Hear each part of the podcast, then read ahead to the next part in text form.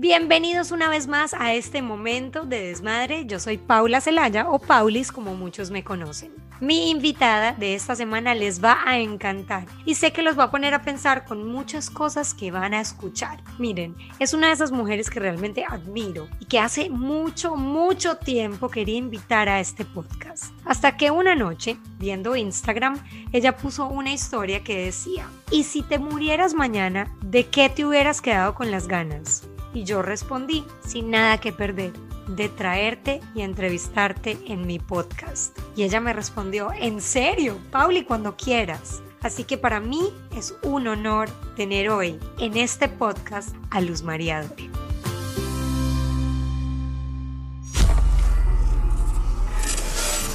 Luz María Doria, un honor tenerte aquí en mi momento de desmadre. ¿Cómo estás? Feliz de hablar contigo, agradecidísima de que me prestes tu plataforma para ampliar este mensaje que, del que estoy tan feliz y tan orgullosa. Bueno, mira, hace unos ya, unos días, estaba paseando por internet como todos lo hacemos en la noche en los Insta Stories y entonces Luzma pone un, story que decía, ¿y si te mueres mañana, de qué te hubieras quedado con las ganas? Y yo, ay, me voy a atrever. Y entonces le respondo de entrevistarte para mi podcast. Ay, qué belleza. Y Luzma me dice, bueno, yo voy. Y yo, en serio, qué emoción. Así que... De toda la gente que me pide entrevistas, tú eres la que menos susto debes tener porque tú y yo trabajamos juntas, tú me conoces. No, porque hemos además coincidido en muchos lugares, somos amigas, o sea que no es, no es para tener susto. No, yo sé, pero bueno, uno no se atreve y a veces como... Claro, eso sí es verdad. No hace la llamada, no se atreve. Y entonces yo dije, mira, voy a, hacer como en su libro, que vamos a hablar de sus libros, el arte de no quedarte con las ganas, así que yo lo puse a prueba.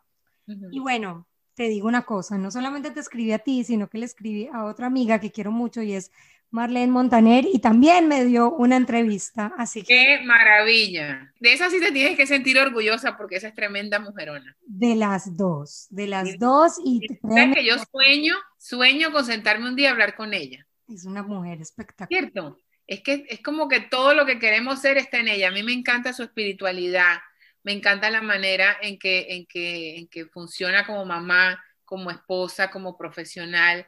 Yo me acuerdo cuando entrevisté a Camilo, que yo le dije, Camilo, ¿quién pone orden ahí? Marlene, ¿cierto? Y me dijo, sí, Marlene.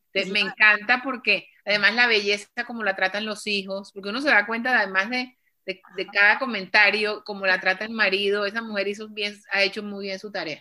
Es una persona increíble, así que quiero que sepas que fue por tu impulso de esa historia, libro, que yo dije, me atrevo, me mando con todas, me dicen que no, pues bueno, el no ya lo tengo. Exactamente, exactamente. Luzma, hay mucho que hablar contigo y creo que eres la mujer de tus sueños y la de los sueños de mucha gente, que has vivido tu momento estelar y obviamente que ahora nos estás enseñando el arte de no quedarte con las ganas, pero yo quiero que hables en esta entrevista sin filtros, porque yo le llego mucho a la comunidad de mamás, que son con quienes es mi nicho.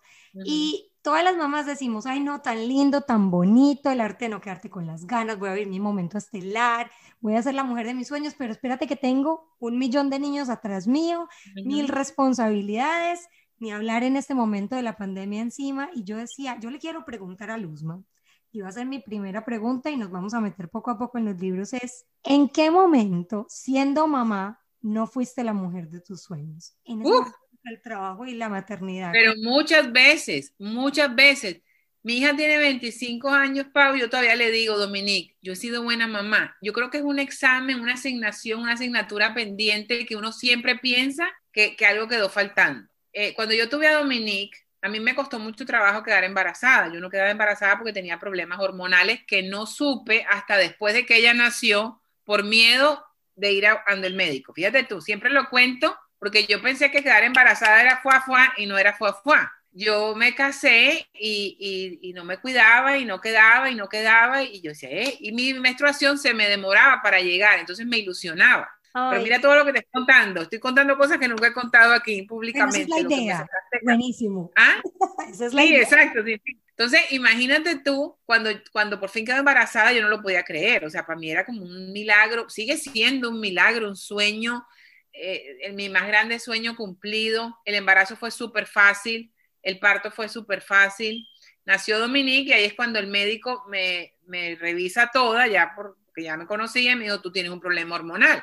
Pero bueno, el cuento es que imagínate yo tener esta bebé en mis brazos que yo había soñado 10 años. Que, 10 años. 10 años, exactamente, 10 años. Y, y, que de pronto la veo aquí tan, tan gorda, tan grande, tan sana, gracias a mi Dios. Entonces yo, yo, yo quería ser la mamá perfecta. Claro. Acuérdate que yo vengo de trabajar en revistas donde la parte visual de las mamás en aquella época no era la, la mamá despelucada o, gorda, sino que todas las mamás eran con unas carteras divinas, flacas, de pelo de peluquería y, el peladito aquí.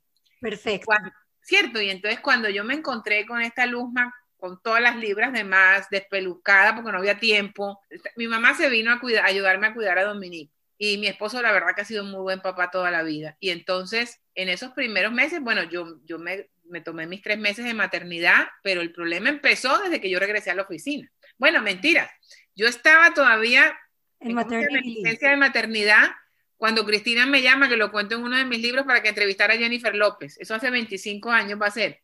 Claro. Un challenge de la maternidad, que estaba haciendo Selena, me acuerdo. exactamente. Y yo me acuerdo, bueno, ahí era más fácil porque yo estaba en la casa, hice la entrevista, la escribí aquí en la casa. El problema es cuando ya regreso a la oficina y en ese momento pues no teníamos toda la, esta cosa tecnológica que tenemos ahora y yo me quedaba hasta tarde en la oficina a veces y me daba un pesar. Yo me acuerdo que una vez mi mamá, que ha sido mi, mi mayor compinche, eso tampoco nunca lo he contado, eh, yo me acuerdo que un día llegué a la casa como a las 10 de la noche y me sentó y me dijo, no me gusta eso que estás haciendo, tu hija siempre va primero, tu hija es prioridad. Mi mamá siempre fue muy buena mamá y trabajaba en negocio propio, o sea, mi mamá era su, su jefa. Estaba. Eh, en, cambio, yo no, yo tenía una jefa, yo tenía un ritmo de vida muy difícil para una mamá con una bebé recién nacida. Y yo me acuerdo que en, aquellos primeros años siempre había una culpa. Si estaba aquí, pensaba que en la oficina faltaba algo. Si estaba en la oficina, pensaba que Dominique me, hacía, o sea, me estaba haciendo falta. Cuando ella fue creciendo, yo sí fui entendiendo que yo no podía, que los hijos siempre iban primero. Eso lo entendí ya cuando yo iba al colegio y, yo veía que todas las mamás estaban ahí, yo decía, yo, tengo que ser igual, yo tengo que ser igual, yo esta peladita se tiene que acordar de mí. Es más, yo cada vez que, que iba, que sacaba tiempo, digamos, ya sea diciendo una mentira, que tengo que ir al médico y mi trabajo en el Doral y el colegio de la muchachita en Sogras, Dios. Y yo llegaba y yo llegaba justo rayando y que ella me viera y yo le decía, acuérdate que mami vino, porque cuando seas grande no, no me puedes sacar ni una ni una culpa mía. Totalmente, o sea, me identifico tanto, Luzma. Claro, es una correndilla, es una correndilla y es un sentido de culpabilidad.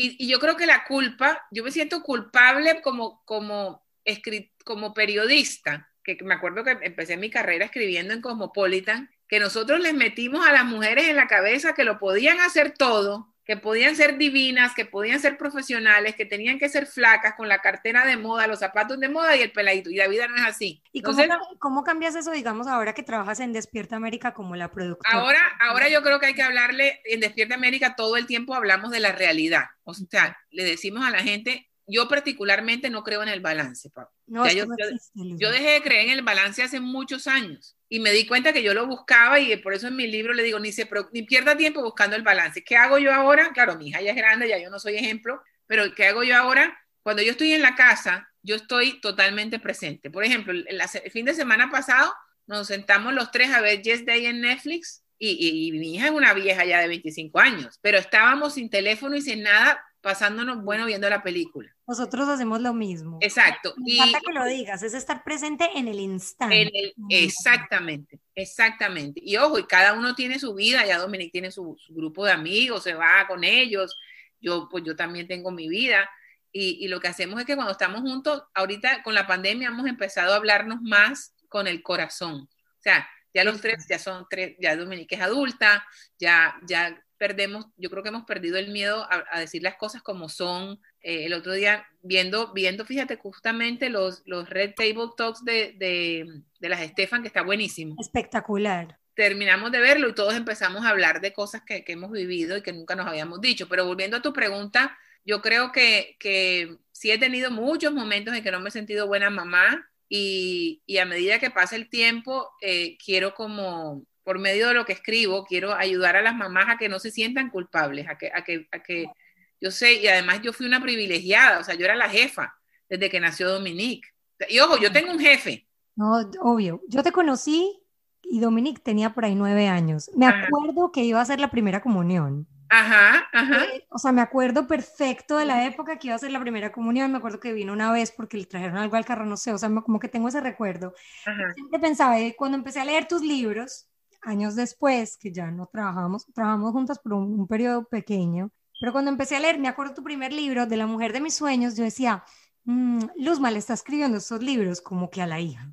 Y hay una carta a la hija. Entonces, bueno, llego hasta la carta de la hija. Pero yo decía, ella le escribe, y entonces después del, del, primero no lo tengo, pero no lo tengo conmigo, me lo leí, tengo los otros dos. Hasta con este tercer libro, digo, le sigue escribiendo a Dominique. Bueno, a mí me preguntaron hace poco que cuál era el legado más grande que yo le dejaba a mi hija, y yo le dije que tal vez mis libros, porque lo que yo le he dicho tal vez se le ha olvidado, pero ahí, eh, lo que está ahí está escrito para que cuando yo me muera ella lo abra y me, y me relea.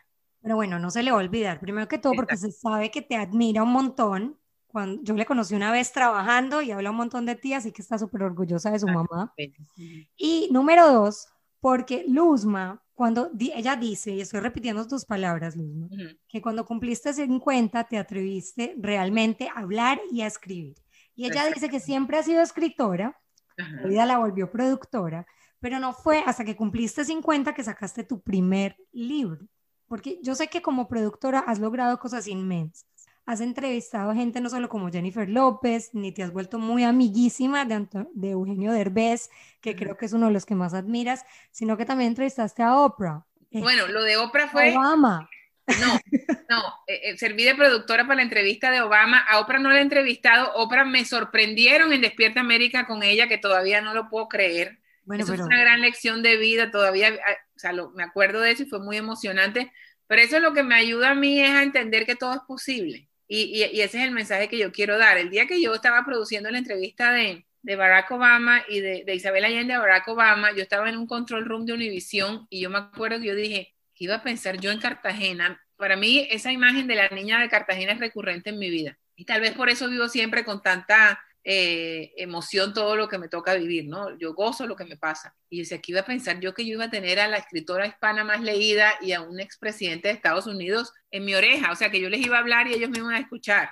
El poder de metérselo aquí y sentirlo. Exactamente, y de ver lo posible. Yo, yo, yo he aprendido a ver las cosas de manera posible.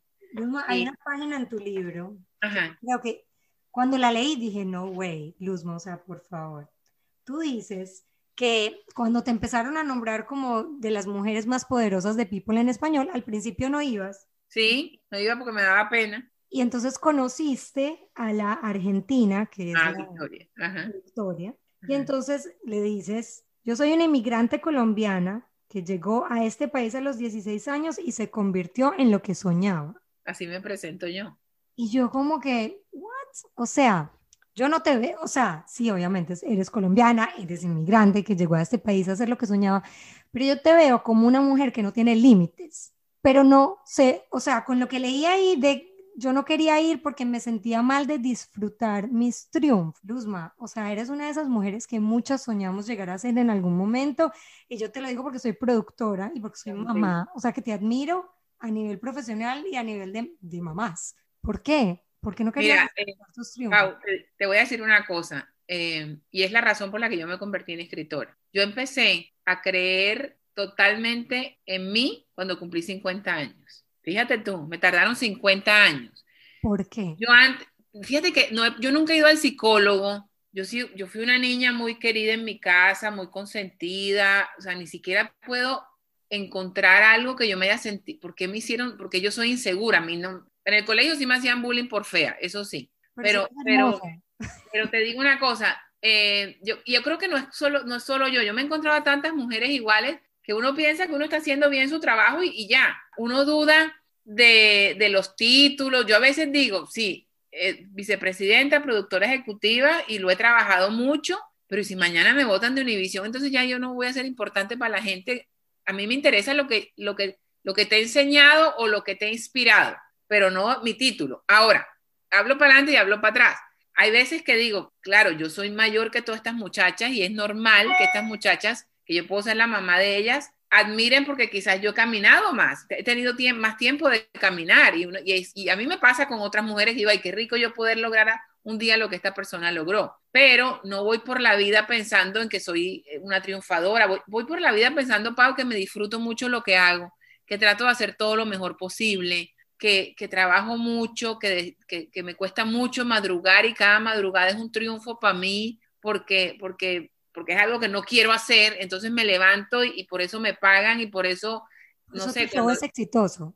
Exactamente, o sea, a mí, a mí, todo me cuesta como el doble con este trabajo porque, porque es el sacrificio, es mucho, o sea, y a mí no me gusta decir la palabra sacrificio, pero en el caso mío, yo preferiría no tener este horario. Yo no soy una, una morning person como... como es, un horario, es un horario muy pesado, empiezan Es un horario muy pesado, pero fíjate también lo curioso y es otra lección de vida. Es uno, no quisiera yo tener este horario, pero es el horario donde más feliz he sido. Mira tú, la vida también te pone cosas que tienes que claro.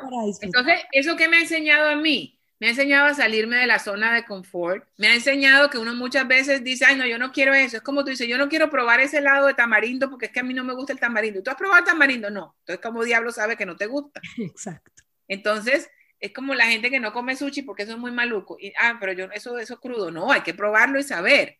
Pero antes viví toda mi vida haciendo, yo no soy una mujer de la mañana, o sea que yo no, yo no voy a trabajar por la mañana. ¿Qué van a decir de mí que yo soy quien para escribir un libro? O sea, antes había una voz en mi cabeza que me inventaba historias con finales tristes, había una voz que yo sé que todas tenemos, todas, que nos sabotea, que nos piden, fíjate tú misma, tú pensabas que Marlene no te iba a decir que sí o que yo no te iba a decir que sí. Y uno, yo de este lado lo veo, pero si ellos somos amigas, ¿por qué le voy a decir que no? Pero a mí también me ha pasado. Pero, pero fíjate que el año pasado, cuando me inventé las charlas con Luz, dije, voy a invitar a Isabel Allende. Y lo peor que me puede decir es que no. Y me dijo que sí. Y ahí está grabada mi entrevista en YouTube con Isabel Allende. Y yo colgué, digo, terminé esa entrevista y me acuerdo que recibí una, un, un mensaje de voz, adivina de quién, felicitándome. ¿De quién? De Jorge Ramos. Wow. Que todavía lo tengo. O sea, yo decía, este Esas son cosas que la gente no entiende desde afuera, pero son personas que uno también admira. Claro, por eso te digo, qué maravilla que yo porque me atreví a pedirle a Isabel Allende una entrevista, Jorge Ramos me haya llamado a felicitarme por esa entrevista, que es un maestro de periodismo. Claro. Entonces son muchas cosas, yo lo, yo lo resumiría en que cuando tú te atreves a luchar por eso que tú quieres, se abre una puerta por donde se van a colar todos los milagros que a ti te dé la gana que pasen en tu vida. El problema es cerrar esa puerta, esa primera Hay puerta. Que abrirlas.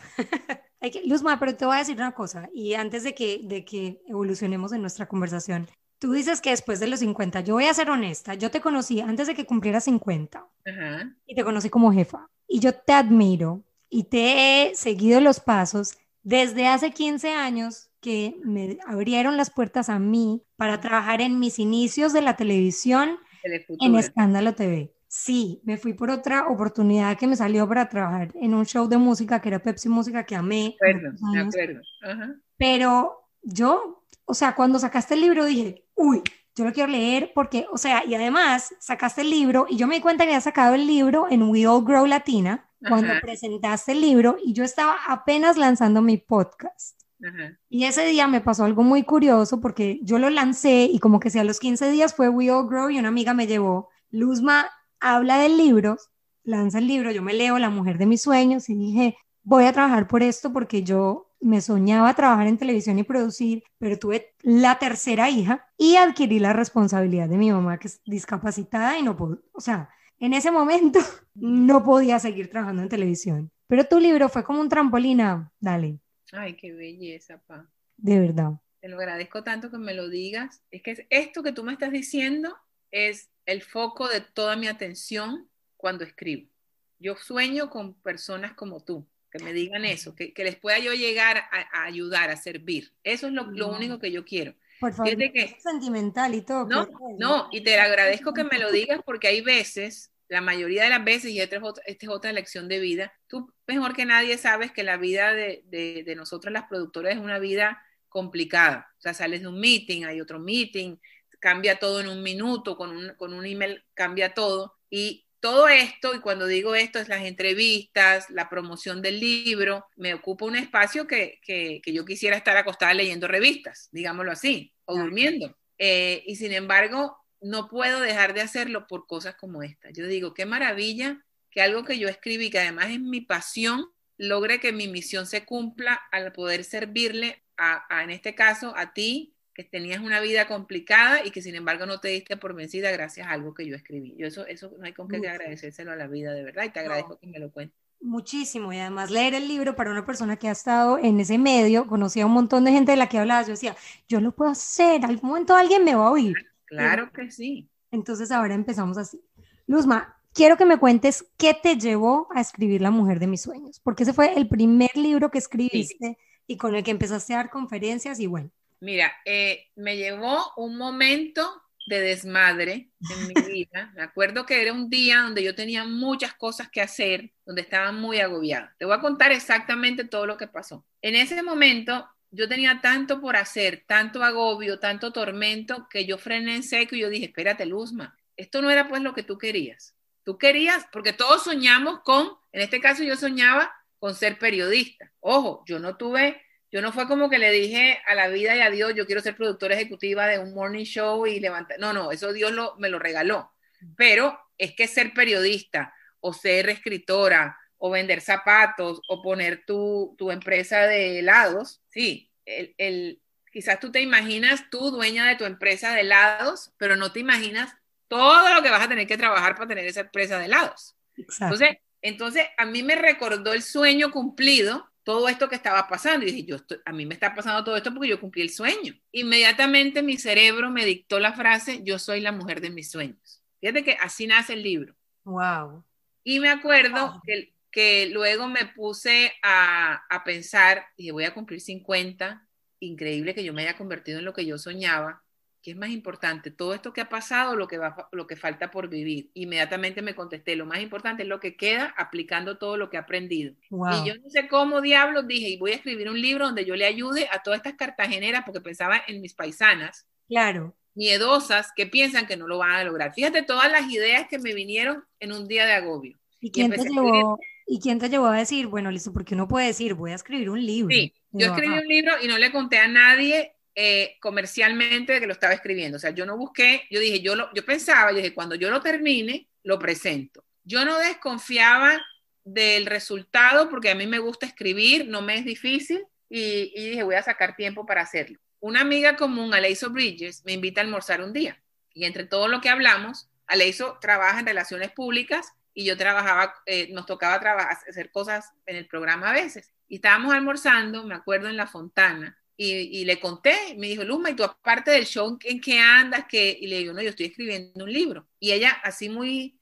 generosa, me dijo, ¿tú quieres que yo ese libro lo empiece a, a ofrecer? Y yo, a darle. Yo no tenía idea, Paula, dónde se ofrecían los libros. Yo sabía que existían unas editoriales, pero ese mundo yo lo desconocía por completo. Igual que ¿Ah? yo, sé que te admira, que Aleiso, sé que te admira y te quiere.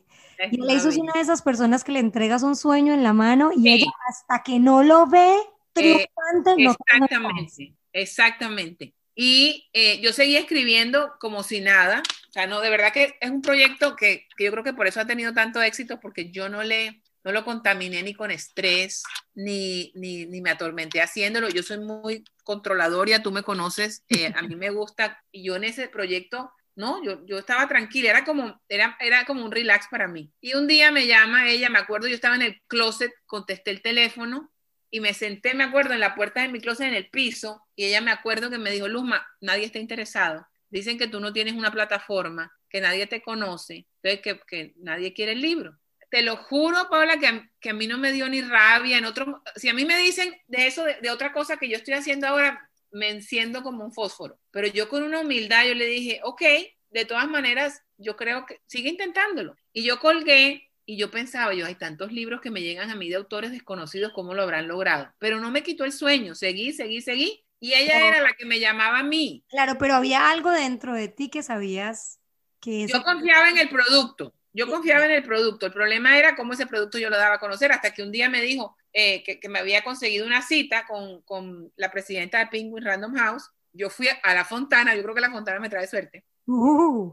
Y, empezamos a hablar de todo. Ella me preguntó por qué yo estaba escribiendo un libro. Le dije, mire, yo hasta ahora eh, no, he, leído en primera persona, en español, la historia de una ejecutiva hispana que diga cuál es, cómo es la radiografía del éxito, qué hay que hacer si uno le, no le dan aumento, qué hay que hacer si uno piensa que ya no va a dar más. Y ella no me paró muchas bolas, ella cambió la conversación y a la semana yo tenía contrato con Penguin Random Wow. Gracias a Leiso Bridges. Gracias a Leiso. Entonces, Leiso se convirtió en mi agente literaria, me guió por este mundo que yo no conocía. Y lo bonito de esta historia es que durante esta pandemia, que yo me inspiro para escribir el arte, no quedarte con las ganas, eh, Aleiso crea su propia editorial que se llama Auron Books. Y decidimos lanzar este libro con Auron Books. A mi Penguin me dio permiso. Entonces me siento como tan feliz de apoyar a esta persona que me apoyó a mí hace cinco años y, devolver, es devolver la energía. Devolver exactamente, exactamente. Lo único que le pedí era que el libro saliera en enero y yo le dije, encárgate tú de todo y ella, mira, ha sido maravilloso este trabajo con ella, con las personas que trabajan con ella, tiene un gran equipo. Con Anli, que la amo con el alma. Es lo máximo, es lo máximo. Anli es la mamá de la mejor amiga de mi hija y yo se la presenté a Aleiso. Anli Calderón. Tú sabes que yo la conocí por Aleiso y ella es tan eficaz y nos hemos hecho amigas por WhatsApp. Pero mira, esa es una de las historias que algún día deberías escribir porque Anli es una de esas mujeres que no, no veía su potencial. Y yo le decía, ¿qué estás haciendo encerrada en tu casa? Por favor, vamos, trabaja, sal, hasta que le presenté a Leiso y bueno, el resto es historia. Anli llegó a Leiso por ti. Sí. Ay, qué maravilla de historia. Y mira lo bonito, yo el otro día le escribí y, le, y me hizo como te lo cuento, porque yo le dije, que, gracias, que, Dios le pone a uno personas para que lo ayuden a cumplir los sueños. Y, y Anlie es una de las que me ha puesto a mí. O sea, obviamente me puso a Leiso y, me puso a Anlie. Anlie está pendiente de todas mis entrevistas. O sea, ella me tiene una paciencia. Ella cuando yo le digo, Anlie, el sábado... espera, espera, espera un segundo. Algo pasó en mi casa y mis hijas están gritando. Ay, Dios mío, eso es un peligro. Eso es un desmadre. Sí, ¿Qué pasó? Se le cayó el diente. ¿Me cayó el diente? Ay, Dios mío. Ahora sí, la historia de Anli me estabas contando.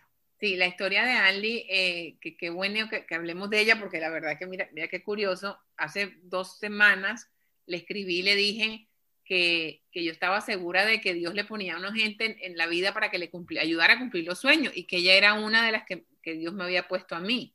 Y es más, yo todo lo arreglo con, con postres y le mandé un postre delicioso porque quería que ella supiera que, que, es muy importante en mi vida. Ella tiene mucha paciencia, eh, tiene un gran, una gran actitud. Eh, hay veces que me llama y me dice, Luzma, eh, quieren entrevistarte. yo, pero sábado, Anli, tiene que ser sábado. Y ella misma me convence a mí. Y la verdad que es maravilloso trabajar con gente así como ella. Es hermosa y tiene, es como, para, yo le digo la voz de mi conciencia. Ajá, qué bueno. Para mí es una familia que me regaló mi hija. qué belleza, qué belleza, me encanta esa historia.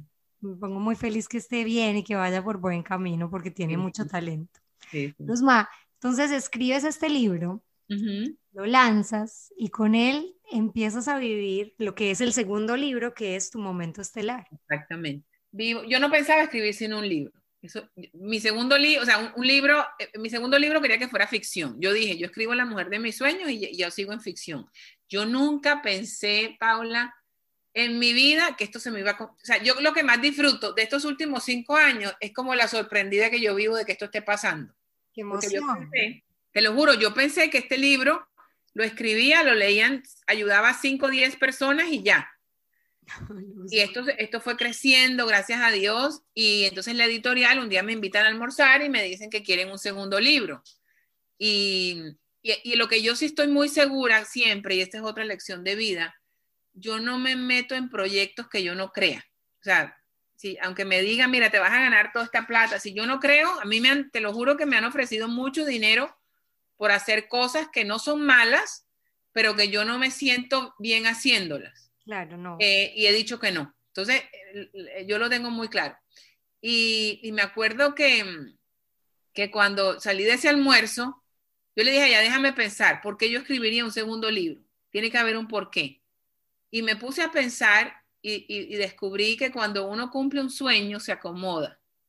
Porque dice, ah, bueno, ya el podcast ya, qué maravilla que yo tenga el podcast y qué maravilla que yo tenga esta platica que me entre aquí de estos freelance y ya, y así vivo tranquila. Tal vez te ofrecen algo que la vida se te va a complicar más y lo vas, vas a decir que no porque estás acomodada. ¿Por qué? Porque estás atrapada en tu seguridad. Y ese estar atrapado en la seguridad es lo que te impide vivir un momento estelar. Entonces, ¿qué pasa? Yo empiezo, yo empiezo a escribir, llamo a, mi, a mi directora literaria y le digo, sí, lo voy a escribir y se va a llamar Tu Momento Estelar, que es lo que uno vive después de que cumple el sueño. Ya le encantó la idea, lo escribimos, salió muy bien, gracias a Dios. Y este exactamente ese. Que además me da una risa porque la gente me dice, ¿quién fue tu stylist? Y yo, yo.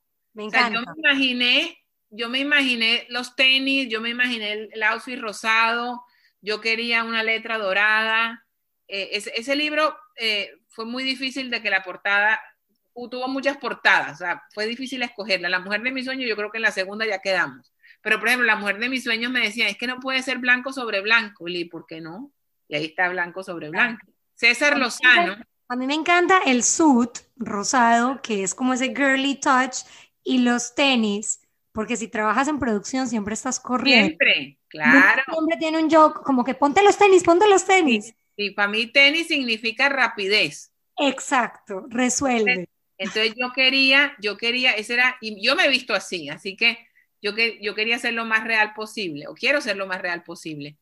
Y con, la, con, la, con, con, el arte de no quedarte con las ganas, igualito que soñaba con esas dos portadas que, que acabaste de, o sea, de que me estamos hablando, yo dije, yo no quiero estar en la portada de este. Y no estuve en la portada de este. No, aquí está. La portada de arte de no quedarte con las ganas sigue con la letra dorada en ganas. Sí, sí. O sea, estelar y ganas. exactamente, que y ese es como el, ya cierra la trilogía. Yo creo que ahora sí ya, ya me voy a poner a trabajar en la novela, pero es un libro que, que, me, que me enseñó mucho. Si, yo, si tú me preguntas, ¿cuál de los tres me ha enseñado más? Te diría que este, fíjate. Los otros dos, sí, los otros dos, yo he contado mi historia y, y he aprendido pues de, de, historias de éxito, pero, pero es que yo con el tiempo tenía una relación muy horrible. O sea, yo, yo era enemiga del tiempo, yo... ¿Pero por qué? O sea, le porque, reclamabas. Porque, por eso que te conté, por el agobio, porque cuando tenía muchas cosas que hacer, no me detenía a decir, ok, pero ¿por qué tengo que hacer estas cinco si estas cinco pueden esperar? Para mí todo era ya.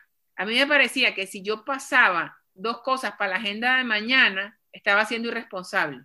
Y me tuve que, este libro me enseñó que no, que la responsabilidad es justo lo contrario, es saber a qué le puedes dedicar tu valioso tiempo hoy y que puede esperar. Entonces, este libro me, ha servido mucho a mí, entrevisté a personas. El otro libro, los otros libros son libros de, amigos, son libros de entrevistas que he hecho con gente que quiero y que, y que conozco sus historias y me encanta eh, compartirla. Este no, este me atreví, por ejemplo, a escribirle a gente con la que nunca en mi vida había hablado, pedirle entrevistas y me dijeron que sí. Eh, Wendy Ramos es una mujer que tienes que tener en tu podcast, es maravillosa. Me encantaría. Y, y, es una mujer que, que, tiene un personaje que se llama La Cuerda y la descubrí en Instagram. Y, la, y la, esa fue la que entrevistó Erika de la esa Fue la que entrevistó Erika, claro.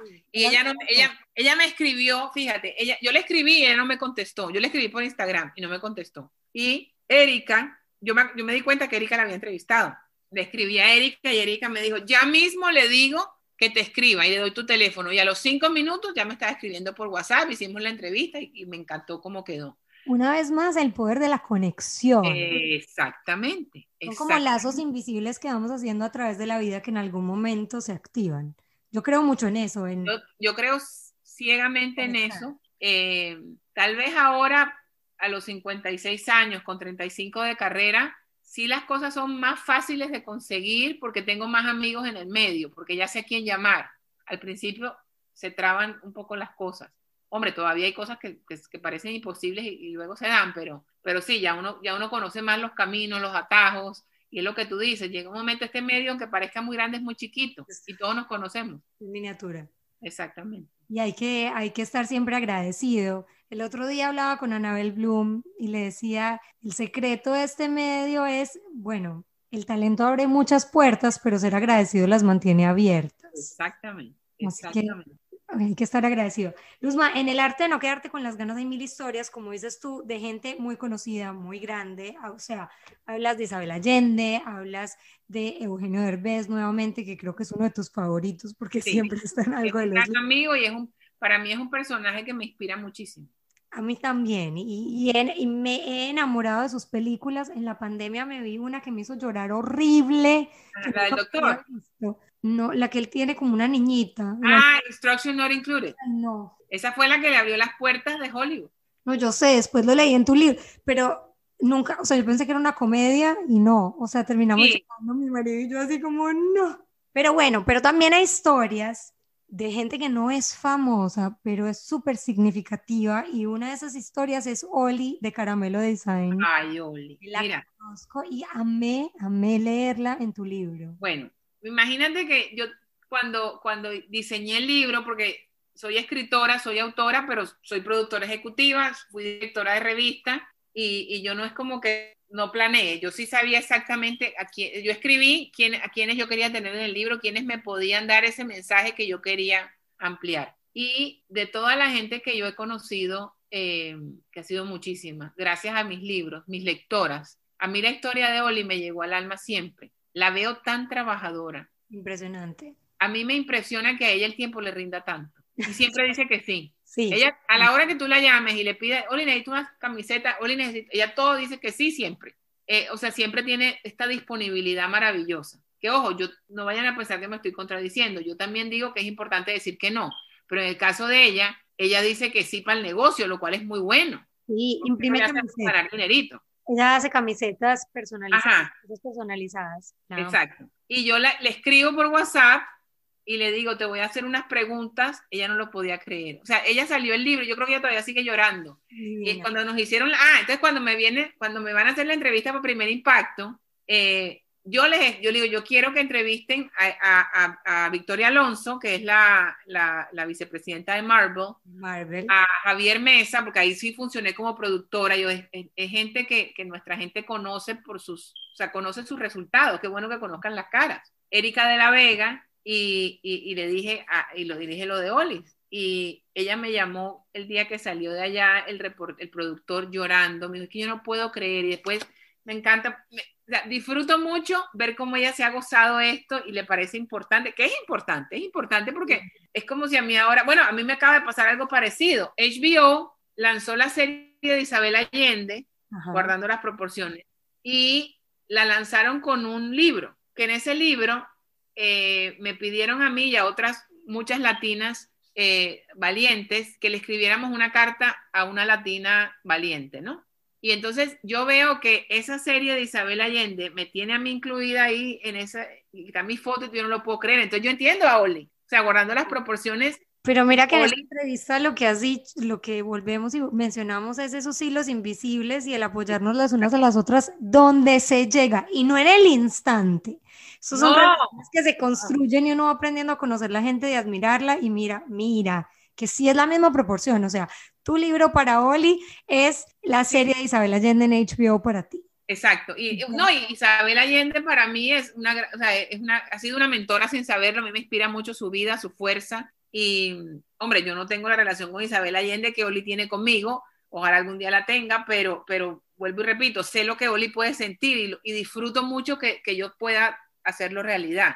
Y, y, déjame decirte una cosa, ella, yo tenía eh, eh, autoridad total para editar lo que todo el mundo me mandara, de las respuestas que dejé tal cual, y todas fueron las de Oli porque pienso que sirve tanto. De hecho, cuando me, cuando me entrevistó Jackie Guerrido, Jackie me dijo, qué maravilla la historia de Oli. O sea, que, que, no es solamente que a mí me guste, es que la historia de Oli llega al alma. Y llega porque es una mujer real, porque es muy trabajadora. Yo, había cosas que yo no sabía, me encantó aprender de ella. Entonces, yo creo, Paula, que todos aprendemos de todos. Yo admiro mucho eh, eh, a la mujer, yo admiro mucho eh, el, el, el momentum que estamos viviendo porque sí nos estamos apoyando, sí estamos creando esos hilos que tú mencionas. Yo siento que me da mucha alegría cuando veo que ustedes no tienen que llegar, no tuvieron que llegar a los 50 para atreverse. No, aquí vamos siguiendo tus pasos, pero... entonces, no, pero qué maravilla, qué maravilla que todas podamos, o sea, por la edad, yo me siento como la mamá de todas ustedes que me escriben. Mira, hoy me llegó un texto por Instagram.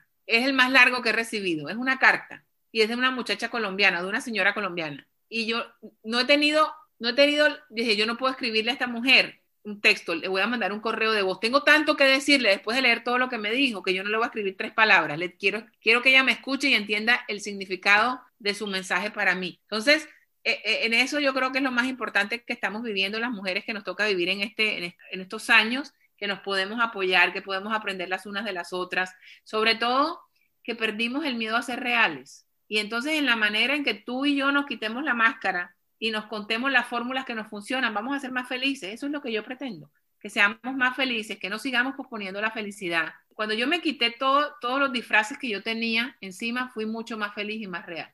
Y cuando te digo disfraces era que yo fui directora de una revista a los 24 y yo a los 24 nunca me puse unos tenis para ir a la oficina porque uno no se ponía tenis cuando era jefa y ahora soy feliz en tenis, así que mira la vida. Y mira toda la gente que te admira. Luzma, o sea, tu trayectoria es enorme, tu historia es enorme, los libros son la prueba número uno de que no se queda aquí en este podcast o en las charlas de Luzma que las pueden encontrar en YouTube, que son espectaculares, ni en su Instagram que está posteando constantemente. Pueden ir a comprar los libros en Amazon.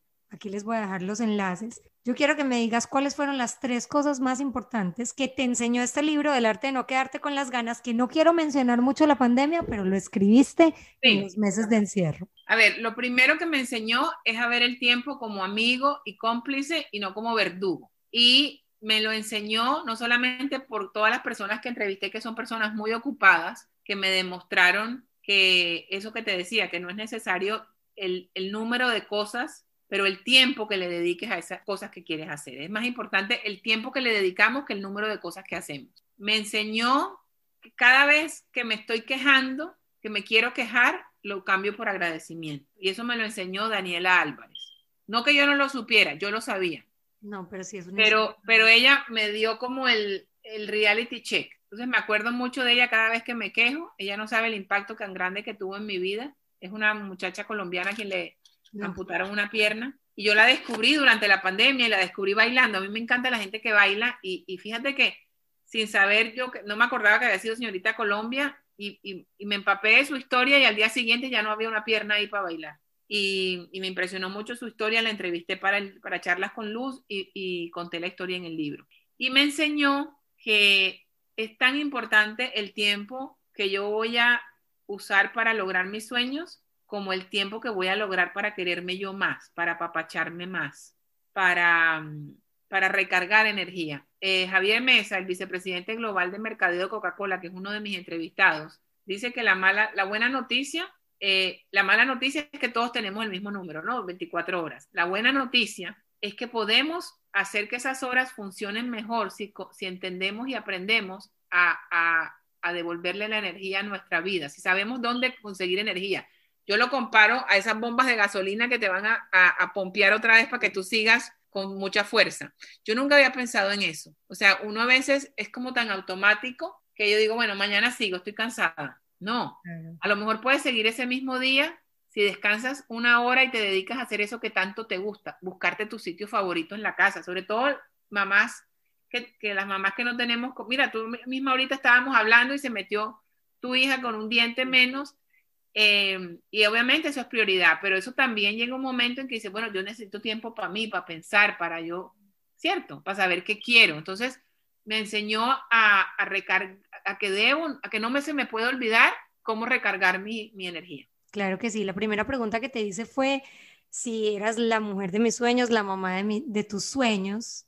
Y creo que en todo lo que has respondido, si eres la mamá de tus sueños, si eres la mamá, digamos que, que Dominique se sueña, y sé que es la mamá que va a querer ser. Sí, yo, yo, creo que hasta ahora, y lo hemos hablado ella y yo mucho, a mí no me quedan hubieras. O sea, yo he tratado de ser lo mejor, la mejor persona que Dominique tiene cerca.